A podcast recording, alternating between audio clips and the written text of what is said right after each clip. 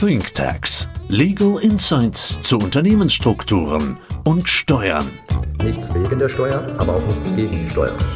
Nur zwei Dinge auf dieser Welt sind uns sicher, der Tod und die Steuern. Steuern sind zwar nicht alles, aber ohne Steuern ist alles nichts. Hallo und herzlich willkommen zu einer neuen Folge von ThinkTax. Mein Name ist Benjamin Rothmund und ich bin heute im Studio mit meinem Kollegen Patrick Schultes. Hallo Patrick. Hallo Benjamin, vielen Dank für die Einladung. Sehr gerne.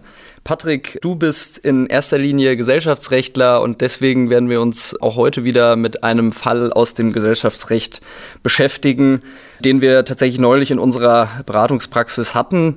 Möchtest du vielleicht mal kurz in die Fallkonstellation hier einführen? Gerne.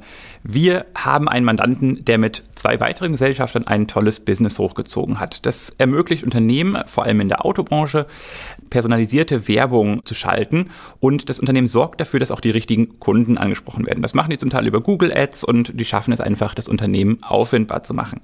Das Unternehmen ging durch die Decke und die Gesellschafter haben ordentlich Geld gemacht. Jetzt entwickelten sich aber die Vorstellungen, wie das manchmal so ist, auseinander und es kam immer öfter zu Streitereien. Anfangs waren das wirklich viele kleine Streitereien. Irgendwann hat sich aber der Mitgesellschafter unseres Mandanten dann mehr oder weniger selbstständig gemacht und nebenbei ein Konkurrenzunternehmen hochgezogen. Unser Mandant war total verärgert und hat jetzt gefragt, kriegen wir den irgendwie raus, den Mitgesellschafter, und muss man ihm eine Abfindung zahlen? Wie gehen wir das Ganze an? Also erstmal, glaube ich, ganz gut verständlich, dass der Mandant da sauer ist und wir wollen ihm natürlich eine gute Lösung für dieses Problem liefern. Und tatsächlich ist, glaube ich, obwohl wir im Ausgangspunkt hier immer Differenzen zwischen den Gesellschaftern haben, es gut, noch einmal zu probieren, ob man nicht doch zu einer einvernehmlichen Einigung kommt mit den Gesellschaftern. Also letztendlich dieses Problem gütlich zu lösen, weil der Ausschluss der Gesellschafter sollte letztendlich das letzte Mittel darstellen. Und sofern das noch möglich ist, das war jetzt in unserem Fall leider nicht so, aber das kann man sicherlich in anderen Fällen schon sagen, sollte man vorher Verhandlungen führen, nach einer gütlichen Einigung suchen und ja, damit auch versuchen, die persönlichen Beziehungen zwischen den Gesellschaftern auch weiterhin aufrecht zu erhalten. Einvernehmliche Einigung würde natürlich auch oft dann vielleicht ein Verkauf der Anteile des scheidenden Gesellschafters bedeuten und auch da ist man dann sozusagen bei der Kaufpreisgestaltung noch etwas flexibler. Allerdings wird häufig vergessen, der Verkauf ist natürlich nicht die einzige Möglichkeit einer gütlichen Einigung. Es gibt ja noch andere Möglichkeiten, richtig? Das ist ein guter Punkt, genau. Der Verkauf ist tatsächlich die häufigste Variante, einfach weil es schnell und unkompliziert erfolgt. Wenn man noch die Möglichkeit hat, kann man natürlich auch versuchen, das eigentliche Problem des Streits zu erfassen. Die Probleme beziehen sich ja häufiger auf die Geschäftsführung oder auf die Gesellschafterebene. Und da kann man jetzt eben schauen, wo ist denn eigentlich das Problem? Manchmal ist es, dass der Geschäftsführer sich zu eingeengt fühlt. Manchmal hat der Minderheitsgesellschafter das Gefühl, er hat gar keinen Einfluss auf die Geschäftsführung oder auf die Gesellschaft. Da kann man ja ansetzen und möglicherweise noch nach einer wirklichen Lösung suchen. Du hast es schon angesprochen, das ist aber nur dann möglich, wenn wirklich noch Verhandlungsbereitschaft besteht. Das ist häufig nicht der Fall, wenn wir eingeschaltet werden. Die Möglichkeit hat man dann nicht immer. Dann kann man immer noch versuchen, das Ganze über einen Verkauf abzuwickeln. Und da vielleicht nur am Rande aus unserer Erfahrung. Der Verkauf wird am Anfang immer mal thematisiert, weil es natürlich nahe liegt. Die Gesellschafter, und so war es auch bei uns, sind aber total verstritten und wollen dem anderen nichts mehr gönnen. Damit ist auch das Thema Verkauf vom Tisch. Aber oft, wenn man dann doch irgendwann im Prozess weiter drin ist und schon auch möglicherweise die Einziehung erfolgt ist, dann kann doch nochmal eine einvernehmliche Lösung herbeigeführt werden. Das Thema ist also nicht völlig vom Tisch. Allerdings, bevor man jetzt sagt, ich verkaufe, sollte man vielleicht auch nochmal einen Blick in den Gesellschaftsvertrag werfen. Es gibt nämlich regelmäßig regelmäßig Regelungen zur Vinkulierung von Gesellschaftsanteilen. Das bedeutet letztendlich, ich kann ohne Zustimmung der übrigen Gesellschafter meinen Anteil nicht verkaufen, also eigentlich überhaupt nicht darüber verfügen. Und das ist natürlich dann wichtig sozusagen, ne, wenn man diese Option prüft, dass man da als erstes schaut, ja, wäre das überhaupt jetzt nach dem Gesellschaftsvertrag möglich? Und es kann tatsächlich auch Regelungen geben, dass wenn ein Gesellschaftsanteil verkauft werden soll, dass andere Mitgesellschafter ein Vorkaufsrecht haben, also die dann letztendlich dazwischen grätschen können und sagen, sagen, nee, dann kann ich aber kaufen. Und auch hier sollte man schauen, ja, gerade in solchen streitigen Konstellationen mit drei Leuten, ob man nicht eventuell, ja, da ein Thema hat. Genau, aber wenn wir jetzt sagen, Verkauf funktioniert auch nicht, dann hätten wir doch den Ausschluss. Und wie würde der aussehen? Genau so ist es. Wir haben den Ausschluss von Gesellschaftern dann auf dem Tisch. Der Ausschluss von Gesellschaftern unterliegt relativ hohen Anforderungen und das ist auch richtig so, denn man nimmt ja dem Gesellschafter Eigentum letztendlich weg.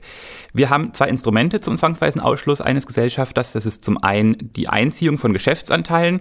Die ist nur dann möglich, wenn das im Gesellschaftsvertrag auch, auch so vorgesehen ist. Ohne eine solche Regelung im Gesellschaftsvertrag kann ein Ausschluss nur aus wichtigem Grund mittels einer sogenannten Ausschlussklage erfolgen.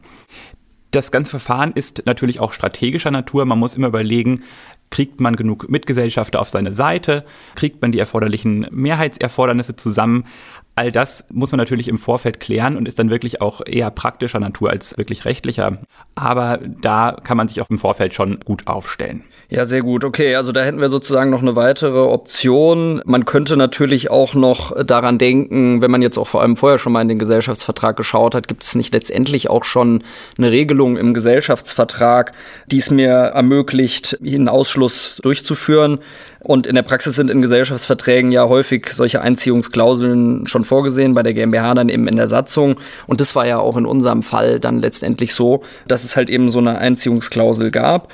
Dann können die Gesellschafter nach der Satzung grundsätzlich selbst und frei bestimmen, welche Gründe zur Einziehung der Geschäftsanteile berechtigen, also letztendlich selber die Maßstäbe dann für einen Ausschluss vorlegen. Und wie ist das? Darf man da alles regeln oder gibt es da bestimmte Sachen, wo man sagt im Gesellschaftsvertrag, hm, das hält vielleicht nicht, wenn es dann mal gerichtlich überprüft wird? Ja, spannende Idee. Da darf man tatsächlich nicht alles regeln. Es muss immer ein sogenannter sachlicher Grund vorliegen. Also Klauseln, die so ausgestaltet sind, dass ich im Prinzip den anderen Gesellschafter nach freiem Belieben rauswerfen kann, die sind nicht gestattet, die sind unwirksam, das sind die sogenannten Hinauskündigungsklauseln. Sonst kann man aber relativ viel regeln und vielleicht auch noch aus einem anderen Fall erzählt, im Start-up-Bereich wird häufig auf Vesting-Klauseln zurückgegriffen und bei denen wird ein Verlust oder eine Verpflichtung zur Übertragung der Beteiligung für den Fall vorgesehen, dass der Gesellschafter das Startup eben nicht mehr unterstützt oder nicht mehr dort arbeitet. Aber im Prinzip hast du schon gesagt, man kann dort viel regeln. Häufig wird ein wichtiger Grund dort verankert. Die Hürden sind hier sehr hoch, aber es haben sich in der Fallgestaltung bestimmte Gruppen herausgebildet. Das sind zum Beispiel schwere Pflichtverletzungen eines Gesellschafters, das sind Straftaten, eigenmächtige Entnahme von Gesellschaftsmitteln oder auch das einfache Zerwürfnis zwischen den Gesellschaftern, die sich einfach überhaupt nicht mehr leiden können. Rufschädigendes Verhalten haben wir auch häufiger mal und jetzt in unserem Fall eben das Verstoß gegen das Wettbewerbsverbot. Und das war ja hier auch ein wirklich deutlicher Verstoß. Bei wirklichen Konkurrenzunternehmen wurde er hier aufgezogen. Und da ist ein wichtiger Grund auf jeden Fall erfüllt. Ja, das ist natürlich relativ hart. Ne? Man hat zu dritt eine Gesellschaft, es läuft gut und dann entscheidet man sich, ich mache noch mal einen Konkurrenzladen auf. Da würde ich jetzt ehrlich gesagt auch im ersten Moment davon ausgehen, dass das ein tragfähiger Grund ist. Und genau, den haben wir dann letztendlich in unserem Fall auch genommen. Also haben gesagt, das ist ein wichtiger Grund, der jetzt den Ausschluss des Gesellschafters rechtfertigt, der den Verstoß begangen hat. Und durch diesen klaren Verstoß des Gesellschafters war dann auch der dritte Gesellschafter, der ja eigentlich nicht involviert war, zunächst auf der Seite Seite unseres Mandanten und dann haben die zwei sich letztendlich zusammengetan und einen Beschluss erwirkt, die Anteile des dritten Gesellschafters einzuziehen. Ferner haben sie dann auch direkt Fakten geschaffen, haben eine neue Gesellschafterliste zum Handelsregister eingereicht. Das ist letztendlich das, was im Rechtsverkehr entscheidend ist, ja, weil die Gesellschafterliste quasi Überblick über die Gesellschafter gibt. Das ist das einzige publike Beweismittel. Und so war der Dritte letztendlich faktisch ausgeschlossen. Er hat sich zwar dagegen gewehrt, aber der Mandant konnte natürlich sagen, ich lehne mich jetzt erstmal zurück, ich habe meinen aktiven Teil getan und jetzt soll der andere erstmal machen. Genau so ist es und das ist auch der spannende Teil eines Ausschlusses immer. Unser Mandant konnte sich jetzt wirklich, wie du sagst, zurücklehnen. Der andere muss nun vor Gericht erstreiten, dass er wieder zurück in die Gesellschaft darf. Und da sieht man, wie stark und effektiv die Zwangseinziehung letztendlich sein kann sobald man die Mehrheit in der Gesellschaft hat, hat der betroffene Gesellschafter, der von der Einziehung betroffen ist, dann einfach einen Nachteil. Genau, und wir haben ja jetzt letztendlich verschiedene Optionen besprochen. Wie können wir dieses schwarze Schaf, den Mitgesellschafter, rausbekommen? Man muss natürlich sagen, egal welchen von diesen Wegen wir jetzt wählen, letztendlich werden ihm seine Anteile an der Gesellschaft weggenommen und dafür muss es irgendeine Form von Abfindung geben. Die Höhe dieser Abfindung orientiert sich grundsätzlich mal am Verkehrswert des Geschäftsanteils des ausscheidenden Gesellschafters. Allerdings, und das ist noch wichtig, können auch hier im Gesellschaftsvertrag abweichende Regelungen getroffen werden. Und da frage ich mich jetzt natürlich auch wieder, was ist denn da eigentlich noch zulässig? Inwiefern darf ich so eine Abfindung beschränken und das hält dann sozusagen immer noch, wenn es ein Gericht sich irgendwann mal anschaut? Schöner Punkt, genau.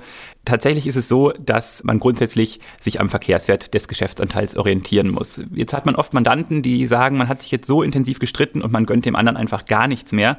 Man möchte die Abfindung natürlich so gering wie möglich halten. Wenn man das vorher im Gesellschaftsvertrag clever geregelt hat, ist das auch möglich. Im Nachhinein ist da die Anpassung schwieriger denkbar. Jetzt gibt es zwei Möglichkeiten, die Abfindung einzuschränken. Das eine ist mal eine zeitliche Komponente und das andere ist wirklich die Höhe der Abfindung. Bei der zeitlichen Komponente ist es möglich, die Zahlung der Abfindung über gewisse Raten zu strecken. Das heißt, ich muss nicht alles sofort zahlen, sondern kann das über fünf Jahresraten hinausziehen und das bietet mir zum einen die Möglichkeit, die Liquidität zu erhalten und zum anderen zögert man natürlich auch die Auszahlung an den Mitgesellschafter und an den ehemaligen Mitgesellschafter hinaus. Die andere Möglichkeit ist tatsächlich die Höhe der Abfindung einzuschränken. Da stellt sich natürlich gleich die Frage, ja, wie weit kann ich denn da gehen? Was kann ich im Gesellschaftsvertrag festlegen? Da ist es so, es ist natürlich immer nur eine Faustregel und es kommt immer auf den individuellen Fall an. Aber es ist möglich, bei einem Ausschluss aus wichtigem Grund einen Abschlag von ungefähr 40 Prozent zuzulassen. Beim Austritt aus wichtigem Grund werden 30 Prozent anerkannt. 50 Prozent Abschlag wurden häufig von der Rechtsprechung nicht mehr anerkannt aber das sind wirklich nur Faustformeln. Es ist tatsächlich auch so, dass in Gesellschaftsverträgen häufig unterschieden wird nach sogenannten Good-Levern und Bad-Levern. Und bei diesen Bad-Levern ist tatsächlich anerkannt, dass man da auch einen höheren Abschlag ansetzen kann. Also die Argumentation ist dann sozusagen, der hat mich ja gezwungen durch sein Verhalten, dass ich ihn rausschmeiße. Insofern kann er dann eben auch diesen Abschlag eben in der, der Höhe zwischen 30 und 50 Prozent dann auch hinnehmen, der Bad-Lever. Den haben wir ja jetzt hier in dem absolut, Fall. Absolut, absolut. Ja, hier muss man natürlich auch nochmal sagen, gerade wenn man jetzt über diese Abschläge spricht, das hat natürlich steuerrechtliche Aspekte, die wir jetzt hier nicht näher beleuchten können aus Zeitgründen, aber auch da ist man gut beraten, letztendlich auch die steuerliche Seite sich anzuschauen und nicht einfach nur gesellschaftsrechtlich zu sagen, ich darf diesen Abschlag machen, damit mache ich das.